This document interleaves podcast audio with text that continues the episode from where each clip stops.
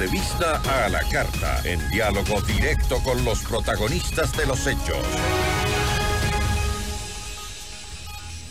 Está con nosotros Leonardo Orlando, prefecto de Manabí. Prefecto, ¿cómo está? Muy buenas tardes. Muy buenas tardes, Gisela, y a todos los hermanos y hermanas manavitas y ecuatorianos. Un gusto estar a través de la señal de FM Mundo compartiendo información relevante de nuestra provincia. Eh, muchísimas gracias. Eh, algunas em, repercusiones ha dejado las lluvias en Manabí, la creciente de los ríos Ayampe. Em, afectó a la playa del mismo nombre, mientras que los ríos eh, Burro y Manta causaron estragos en, el, en algunos balnearios. En la playa Murciélago, por ejemplo, veía yo una, eh, esta mañana unas imágenes impresionantes de esa palizada que quedó a la orilla de toda la playa. Eh, impresionante, entiendo que muchas personas se han visto afectadas. ¿Ha disminuido la presencia de los bañistas tras estos estragos? ¿Cuál es la situación a en este momento? En estos momentos, Gisela, eh, el, clima, ah, diríamos afortunadamente, a partir de, eh, del jueves, eh, ha mejorado en cuanto a una presencia de, un sol intenso que para las circunstancias que vive, por ejemplo, el cantón Chone, permite que baje el nivel de las aguas que llegaron en algunos sectores a estar sobre el metro de altura o hasta dos, dos metros en los sectores más bajos y que afectaron, eh, eh, entre otros, el sistema hospitalario. ¿no? Los tres hospitales están afectados en, Chone y el perfil costero entre diciembre y febrero se da de manera periódica, cíclica, en la temporada de aguajes y oleajes. Con las fuertes lluvias en las desembocaduras de los ríos se acarrea mucha palizada, que seguramente son las imágenes que les han compartido y que se han presentado en varias playas y destinos eh, turísticos. Esperamos, eh, a pesar de, la situación en que vive el país, eh, del estado de sección y de que tenemos varios cantones, cinco cantones que están con toque de queda, que están en, semaforización en, rojo. hubo una presencia muy importante en la provincia de Manabí, en, el, en los balnearios, tanto en nuestro perfil costero como en nuestros eh, atractivos de balnearios de agua dulce, en nuestras cascadas, nuestra campiña. Eh, pero esperamos que eh, para esta temporada que se aproxima de las vacaciones de la, de la costa y también la temporada de Semana Santa, venga aún mucho más este, presencia de, turistas tanto nacionales como internacionales y, el turismo interno también ¿Cómo promueva la reactivación económica, pero ahora la prioridad ha sido la atención de la emergencia. Tenemos 17 cantones afectados.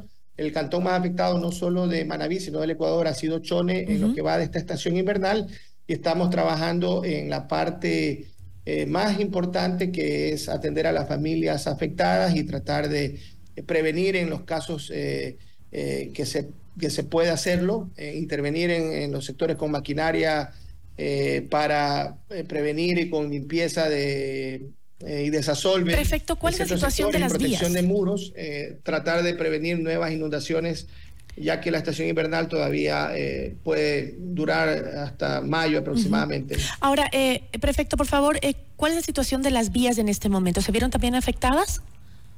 Hay vías de la red vial estatal y de la red vial provincial afectadas, ¿no? Y las vías también de competencia de, de los municipios. Eh, las vías de los tres niveles de gobierno se han visto afectadas. Nosotros eh, tenemos eh, un equipo técnico y de obreros altamente comprometidos que estamos trabajando en las emergencias que se han presentado. las primeras emergencias más fuertes se presentaron en el cantón Pedernales por el desbordamiento de los ríos Pambilar y Beche en la parroquia Cojimíes y también se afectó la, la vía Pedernales Cojimíes, incluso se desacopló, se desacopló la tubería de agua potable que se conduce desde Pedernales hasta Cojimíes. Entonces hemos venido trabajando articuladamente con el Ministerio de Transporte y Obras Públicas, con eh, los gobiernos cantonales y parroquiales, eh, todos en cooperación para tratar de eh, despejar las vías, todo lo que son derrumbes, y hoy justamente estuvimos trabajando con nuestro equipo para un nuevo proceso de mantenimiento vial con nuestra empresa pública Manaví Vial que prevé, además de la reconformación, de la limpieza de alcantarillas, eh, de cunetas, eh, para eh, preservar la estructura de las vías, prevé también la reposición de la, de la carpeta asfáltica y de las vías que tienen doble riego asfáltico con un proceso de mantenimiento Perfecto. para los siguientes cuatro años con una inversión estimada de más de 16 millones de dólares y estamos también por subir al portal de compras públicas eh, procesos de construcción de cabezales de hormigón y colocación de, tuberías para evitar justamente eh, nuevas afectaciones. Pero también estamos esperando que el gobierno central pueda atender eh, las alícuotas del modelo de equidad que están vencidas, que por ahora superan los 20 millones de dólares por este concepto. En total, lo que el gobierno central, principalmente valores heredados del gobierno anterior a deuda de la provincia, supera los 43 millones ¿Me escucha, de dólares. prefecto? ¿Sí me escucha? Porque le quería hacer otra pregunta, pero no, no, no me contesta.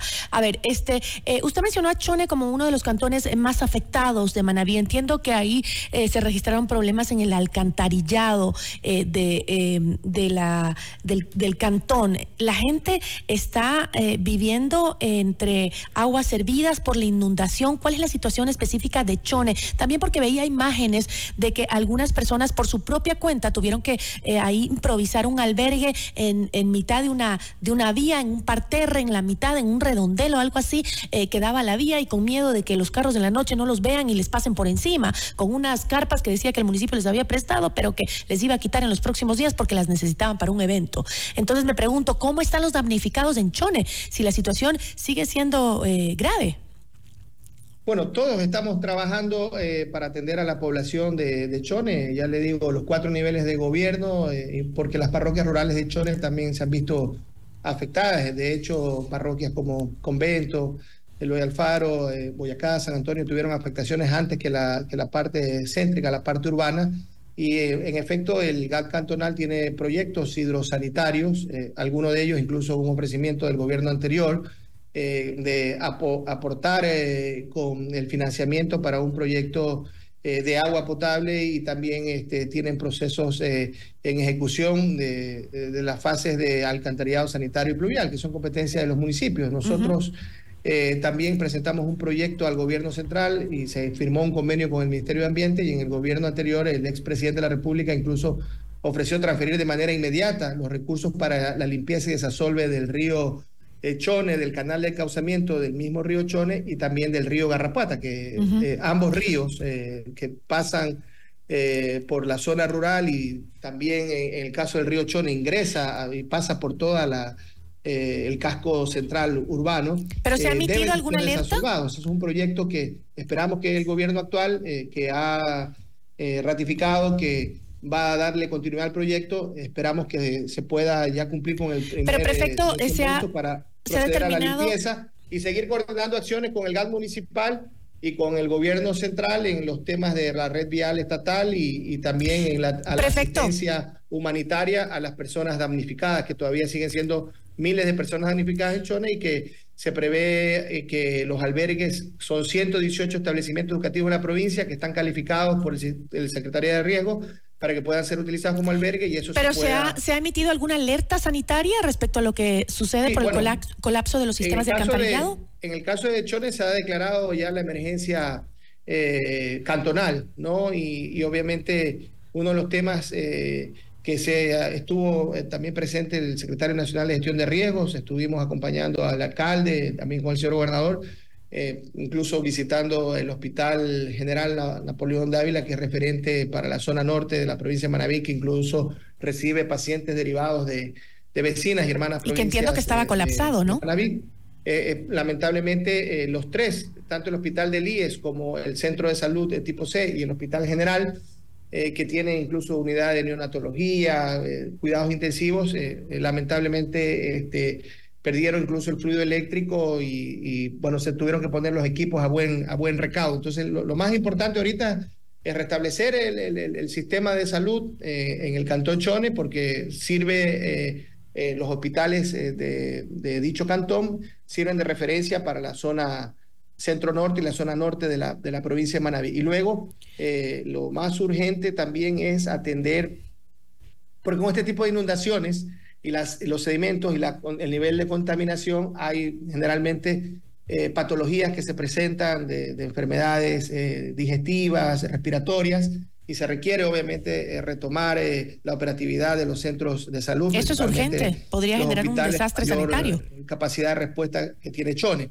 Y luego también atender a las personas damnificadas que tengan seguridad, que tengan la atención de alimentación, hidratación, estén a buen recaudo y, y, para eso en el COE provincial mantenemos activas todas las mesas eh, desde la semana anterior tuvimos la primera sesión del COE ya bajo la presidencia, con la vigencia de la nueva ley de gestión de riesgo, bajo la presidencia de la prefectura, estamos articulando con todos los COEs cantonales la atención en la medida de las posibilidades y los recursos disponibles. Por eso es muy importante la unidad y también eh, informarse por fuentes oficiales. Con eso me quedo, eh, De las crecientes que se tienen en los ríos y que a veces dan unas horas, pocas, pero a veces dan una, dos horas para poner a buen recaudo primero la integridad de las familias y, los bienes, ¿no? para evitar más afectaciones. Así que estamos eh, articulando todas las acciones a nivel del Sistema Nacional de Gestión de Riesgos y esperamos que llegue la ayuda de todos los ministerios y, los recursos para los GATS, para las juntas parroquiales, para los estaremos, Estaremos, perfecto, muy, muy atentos a lo que eh, suceda y para darle información justamente oficial eh, de eh, que la gente pueda ponerse a buen recaudo, como usted dice, con información inmediata y precisa sobre lo que está pasando específicamente en su provincia. Le agradezco muchísimo. Muchas gracias a usted, Gisela. Un abrazo a todos los manavitas y a todos los ecuatorianos. Una buena tarde. Nos acompañó Leonardo Orlando, él es prefecto de Manaví.